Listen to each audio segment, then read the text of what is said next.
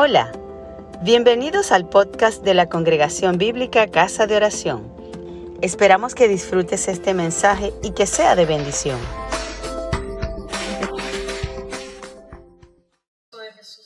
Amén.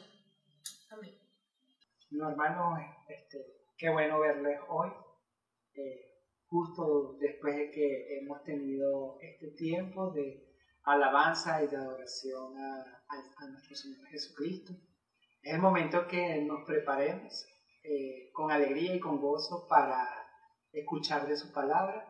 Y para ello les voy a, a- a pedir que nos estemos ubicando en el libro de Marcos, eh, capítulo 10. Marcos capítulo 10.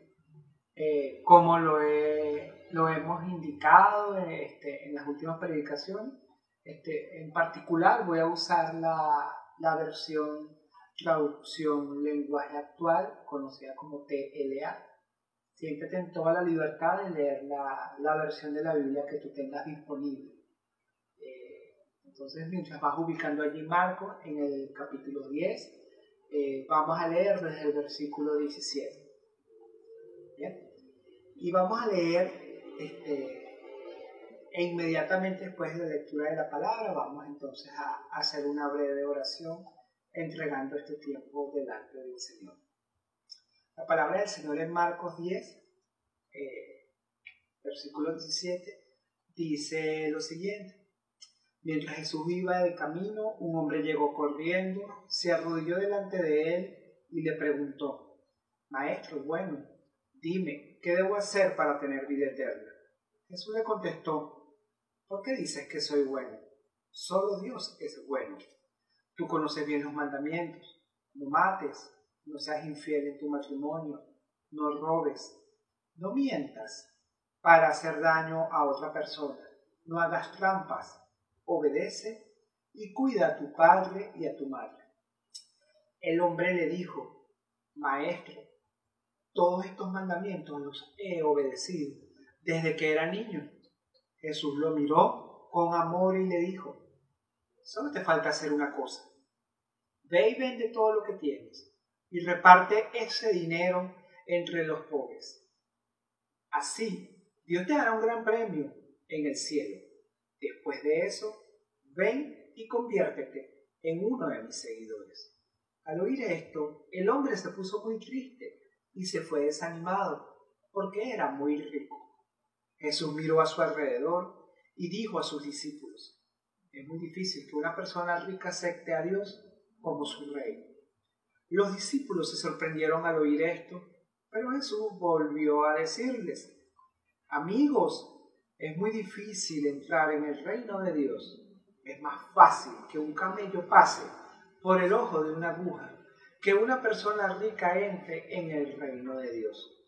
Los discípulos se sorprendieron mucho al oír, al oír lo que Jesús dijo y comentaban entre ellos. Entonces, ¿quién podrá salvarse? Jesús los miró y les dijo, para los seres humanos eso es imposible, pero todo es posible para Dios. Pedro le dijo, recuerda que nosotros hemos dejado todo lo que teníamos y te hemos seguido. Jesús les respondió, les aseguro que quien haya dejado algo por seguirme y por anunciar las buenas noticias, recibirá su premio. Si dejó a sus hermanos o hermanas, a su padre o a su madre, a sus hijos, su casa o algún terreno, recibirá en esta vida cien veces más casas, terrenos y familiares, aunque también será maltratado por sus enemigos. Y cuando muera, vivirá con Dios para siempre. Pero muchos que ahora son importantes serán los menos importantes, y muchos que ahora no son importantes serán los más importantes. Vamos a orar delante del Señor eh, para que Él bendiga esta palabra y sea utilizándola conforme a sus propósitos. Amantísimo Padre Celestial, presentamos delante de ti esta palabra. La colocamos en tus manos, Señor. Y que cada una de las cosas que vayamos a conversar, a hablar por este medio, sea guiado por ti. que tu palabra penetre realmente en nuestras vidas, nuestros corazones, y que cada uno de nosotros pueda comprender lo que de una manera muy personal, de una manera muy genuina, muy íntima, tú nos quieres hablar a cada uno de nosotros. Te bendecimos y te alabamos y colocamos este tiempo en tus manos. Guíame, Señor. Guíanos a todos a tu verdad, Señor. Amén. Bien, creo que todos este, ya estamos perfectamente ubicados en esta porción de la palabra y eh, como eh, he utilizado en los últimos domingos, me parece bien interesante que, que antes de, de, desglosar en los aspectos fundamentales de lo que Dios quiere traer a nuestro corazón hoy, tengamos unas consideraciones en torno a esta palabra. Y de igual manera tengo eh, en mi corazón, y lo he entendido así de parte del Señor, el poder eh, hablar de tres grandes consideraciones que engloban, que están en torno a esta maravillosa palabra. La primera es que esta es una maravillosa porción de la palabra que habla de un encuentro íntimo con Jesús, donde este hombre se atreve a conversar con el Señor en medio de su cotidianidad. Vuelvo y repito, como primera consideración es una maravillosa porción de la palabra que habla de un encuentro íntimo con Jesús, donde este hombre se atreve a conversar con el Señor en medio de su cotidianidad así como es, probablemente sin ningún tipo de, de, mala intención o de alguna otra consideración adicional. Sencillamente se acercó y se postró delante del Señor. Y, eh, y, acercó su corazón delante del Señor. Solamente que en este encuentro íntimo, quizás este hombre no consiguió o, o le sorprendió, más que todo le sorprendió, cómo Jesús se revela y le habla de una manera tan clara y tan contundente. La segunda consideración eh, en torno a esta palabra eh, se, encuentra en ese impacto, en el impacto de la deidad de Jesús. El impacto de la deidad de Jesús es único en la vida de este hombre, pues lo expone a lo más reservado que hay en su corazón. Este hombre que viene y se postra delante del Señor, tiene muy buenas intenciones.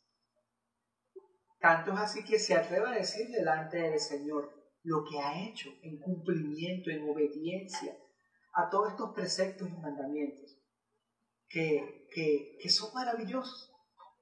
Pero el impacto que hay de la verdad de Jesús en este hombre es único al desarrollarse toda la historia. Y la tercera consideración se encuentra que esto es una enseñanza del Señor para sus seguidores y en especial para sus discípulos. No es casualidad ni, Jesús lo, lo tiene como una casualidad, sino tiene el control total de la situación y obliga, les obliga a todos a examinar lo que hay en su corazón. Lo que deben entregar para llevar a cabo la misión que Jesús les encomendaba. Entonces, como tercera consideración importante, esta es una enseñanza del Señor para sus seguidores y en especial para sus discípulos. Entonces, bajo la, la óptica de estas tres grandes consideraciones, vamos a ver entonces qué es lo que realmente Dios eh, tiene y abre eh, en su corazón a través de esta historia.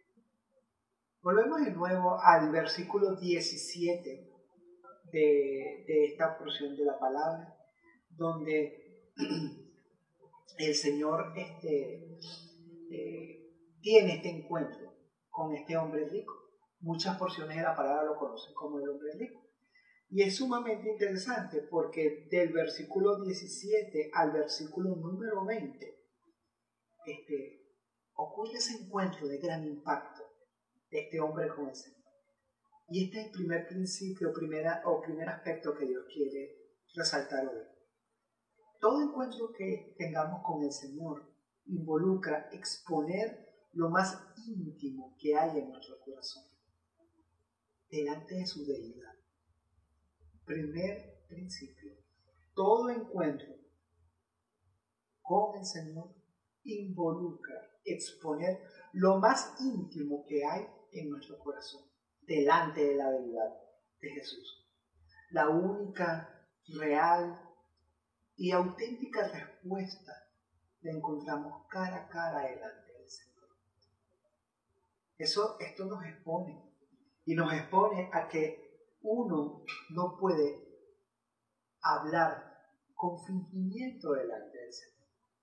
Y saben, cuando habla aquí de fingimiento, no es que este hombre venía a mentirle al Señor, sino que al exponernos íntimamente, cara a cara, delante del Señor, no hay fingimiento alguno.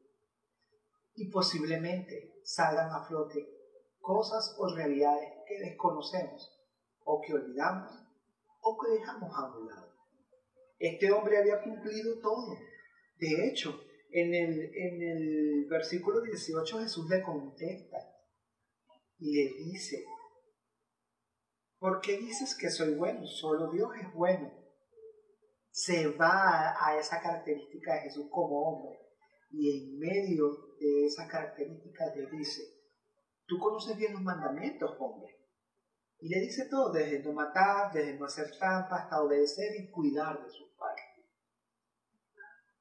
Pero en estos primeros versículos, hasta el versículo 20, del 17 al 20, el hombre le dice a Jesús en el versículo 20, Maestro, todos estos mandamientos los he obedecido desde que era niño. Y Jesús le cree. Jesús le cree y no le, y no le eh, contradice. Este hombre había eh, obedecido todos estos mandamientos. Pero en este primer principio, todo encuentro con el Señor involucra ponernos a lo más íntimo que hay en nuestro corazón, delante de esa deidad maravillosa eh, que hay delante de nuestro Señor Jesucristo. Pues esto nos lleva al segundo principio, que está eh, en torno a los versículos 21 y 22. Y es que todo encuentro con el Señor es un acto de amor en nuestras vidas, sin fingimiento alguno. Y así se titula esta predicación, sin fingimiento alguno. Todo encuentro con el Señor es un acto de amor en nuestras vidas, sin fingimiento alguno. En el versículo 21 y 22 se sigue narrando esta historia. Y Jesús le dice en el 21, lo miró con amor y le dijo, solo te falta hacer una cosa. Me imagino lo que ocurría en el corazón de este hombre, el impacto de estas palabras, cuando Jesús desnudaba por completo lo que había en este hombre. Un hombre con buenas intenciones. ¿Y sabes qué le faltaba? En este caso, le faltaba vender y repartir todo lo que tenía. Y la palabra dice que Dios le dará un gran premio en el cielo. Y después de esto, que vendas todo lo que tienes, conviértete en uno de mis seguidores. Muy auténtico, muy real, muy taxativo es el Señor aquí. Fíjense que el versículo 21 dice, Jesús lo miró con amor y le dijo, le dijo lo más difícil que tenía él que desprenderse de todo lo que tenía. En este contexto está claro, son propiedades, bienes, dinero, muchísimas cosas que tenía. Pero en el versículo 22 dice, al oír esto, el hombre se puso muy triste y se fue desanimado. ¿Por qué? Porque era muy rico. Jesús le estaba pidiendo que se desprendiera de todo. Muy bien, no matas, honras a tus padres. Muy bien, cumples los mandamientos. Jesús no se lo, no le recriminó ni le dijo, hey, hey, cuidado, me estás mintiendo. No, solamente le dijo, te falta una sola cosa. El vender sus propiedades, lo más preciado para este hombre rico, representaba el acto de obediencia más genuino que podía ser, el desprenderse de todo lo que le generaba una posición y un estatus en la sociedad donde se encontraba. Realmente este era un hombre que probablemente era practicante de muy buenas obras. Pero para ser ese real y fiel seguidor de Jesucristo debía desprenderse y entregar de lo más preciado que tenía. El encuentro con el Señor es un acto de amor único, como lo dice este segundo principio.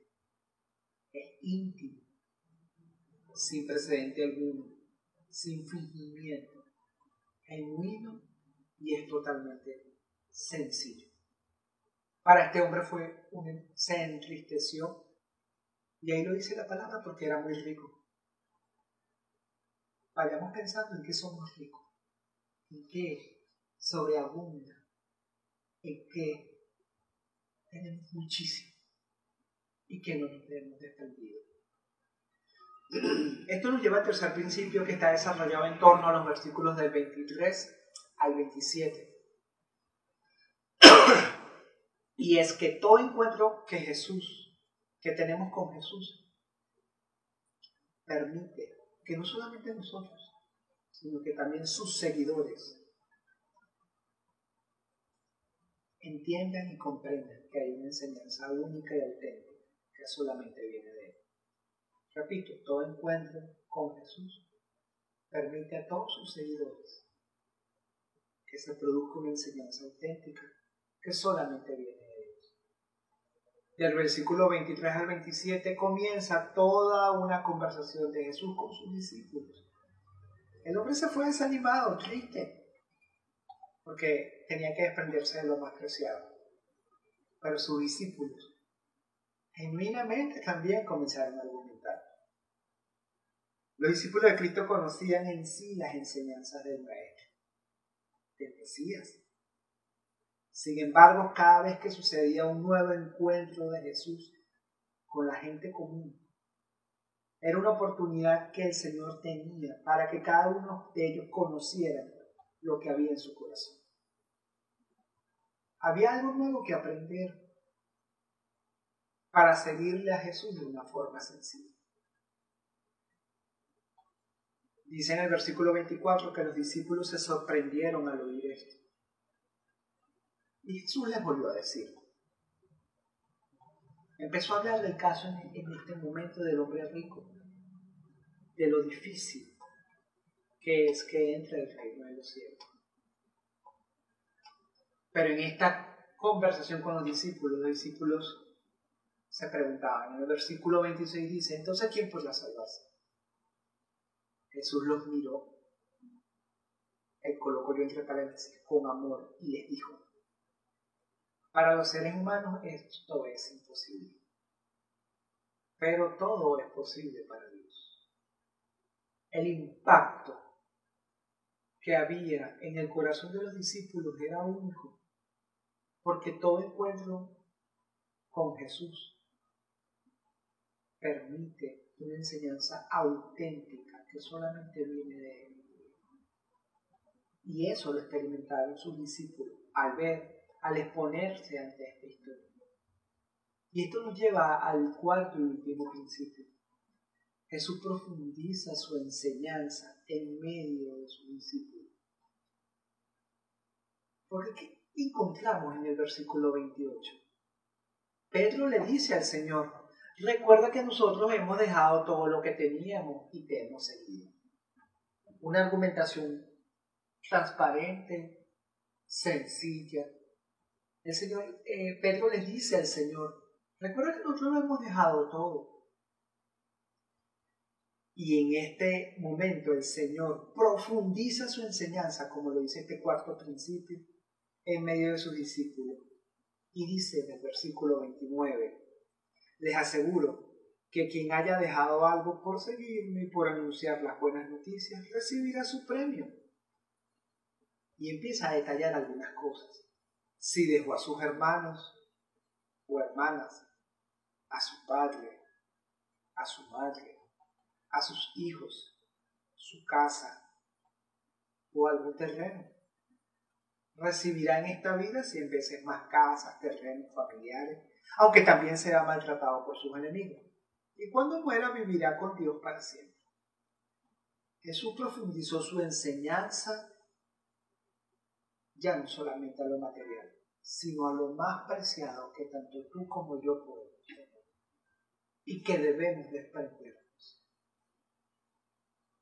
para ser ese real seguidor de Jesucristo sin fingimiento, que seamos practicantes de ese Evangelio del Señor de una manera sencilla y, genuina. Por lo tanto, me imagino lo que había en el corazón de los discípulos al recibir con esta profundidad lo que aún el Señor aún eh, les, les, imparte. No solamente es las propiedades y los terrenos, es lo más preciado que tú y yo tenemos. Para seguir a Jesús sin fingimiento alguno, Él les invita a examinarse como discípulos. Les invita a examinarse con integridad, sin miedo alguno, que podamos desprendernos de esos tesoros que nos distraen de esta gran comisión. Que nos permita desprendernos de esos tesoros, de esas cosas que atesoramos y que nos distraen para servir al Señor en esta gran comisión. Ayudar a otros para que reciban libertad.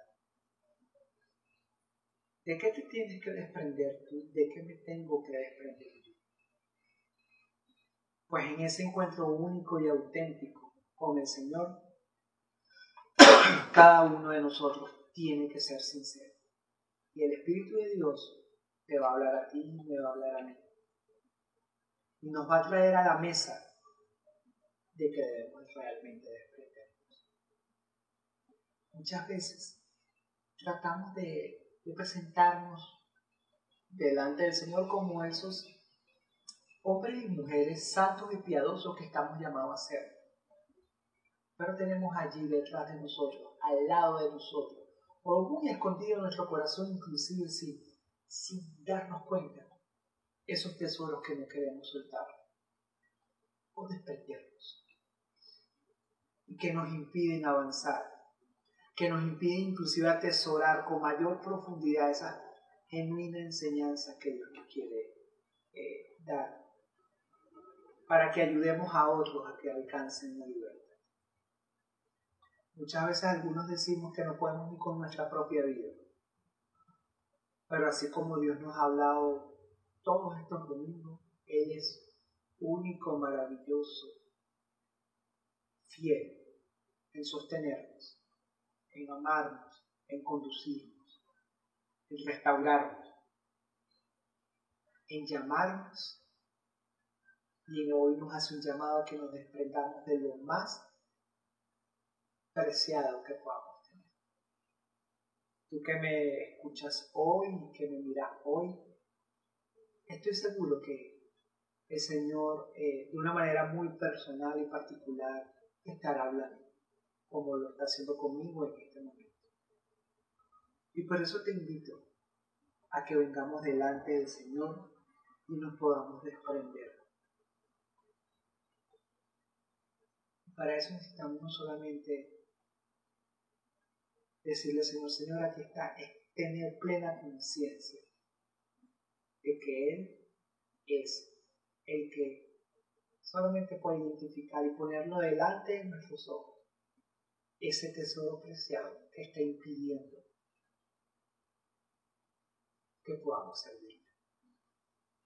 Recordemos brevemente, para finalizar, los cuatro principios que Dios nos ha traído todo encuentro con el Señor, el principio número uno, involucra exponer lo más íntimo que hay en nuestro corazón delante de su deidad. El segundo principio es todo encuentro con el Señor es un acto de amor en nuestra vida, sin fingimiento alguno. Y eso es lo que Él quiere de nosotros, que actuemos sin fingimiento alguno, porque Él nos ama y nos va a recibir y nos va a corregir el tercer principio es todo encuentro que Jesús permite con sus seguidores produce una enseñanza auténtica que solamente viene de Él, solamente viene este, de Dios. Y el último principio es que todas estas experiencias, todos estos encuentros que el Señor tuvo aquí en la tierra con gente común y cotidiana, son momentos que Jesús utiliza no solamente para generar el impacto espiritual que tiene que generar, sino también para profundizar su enseñanza en medio de nuestra vida. Y ese es el cuarto principio. Qué maravilloso es el Señor que nos habla de una manera única y personal. Y tú que estás viendo en este momento, este, este tiempo de, predicación de la palabra, y que no conoces a Jesús, este es el momento donde Él te llama para que le entregues su vida, le entregues su corazón. Gracias por escucharnos. Si te gustó, compártelo con tus amigos.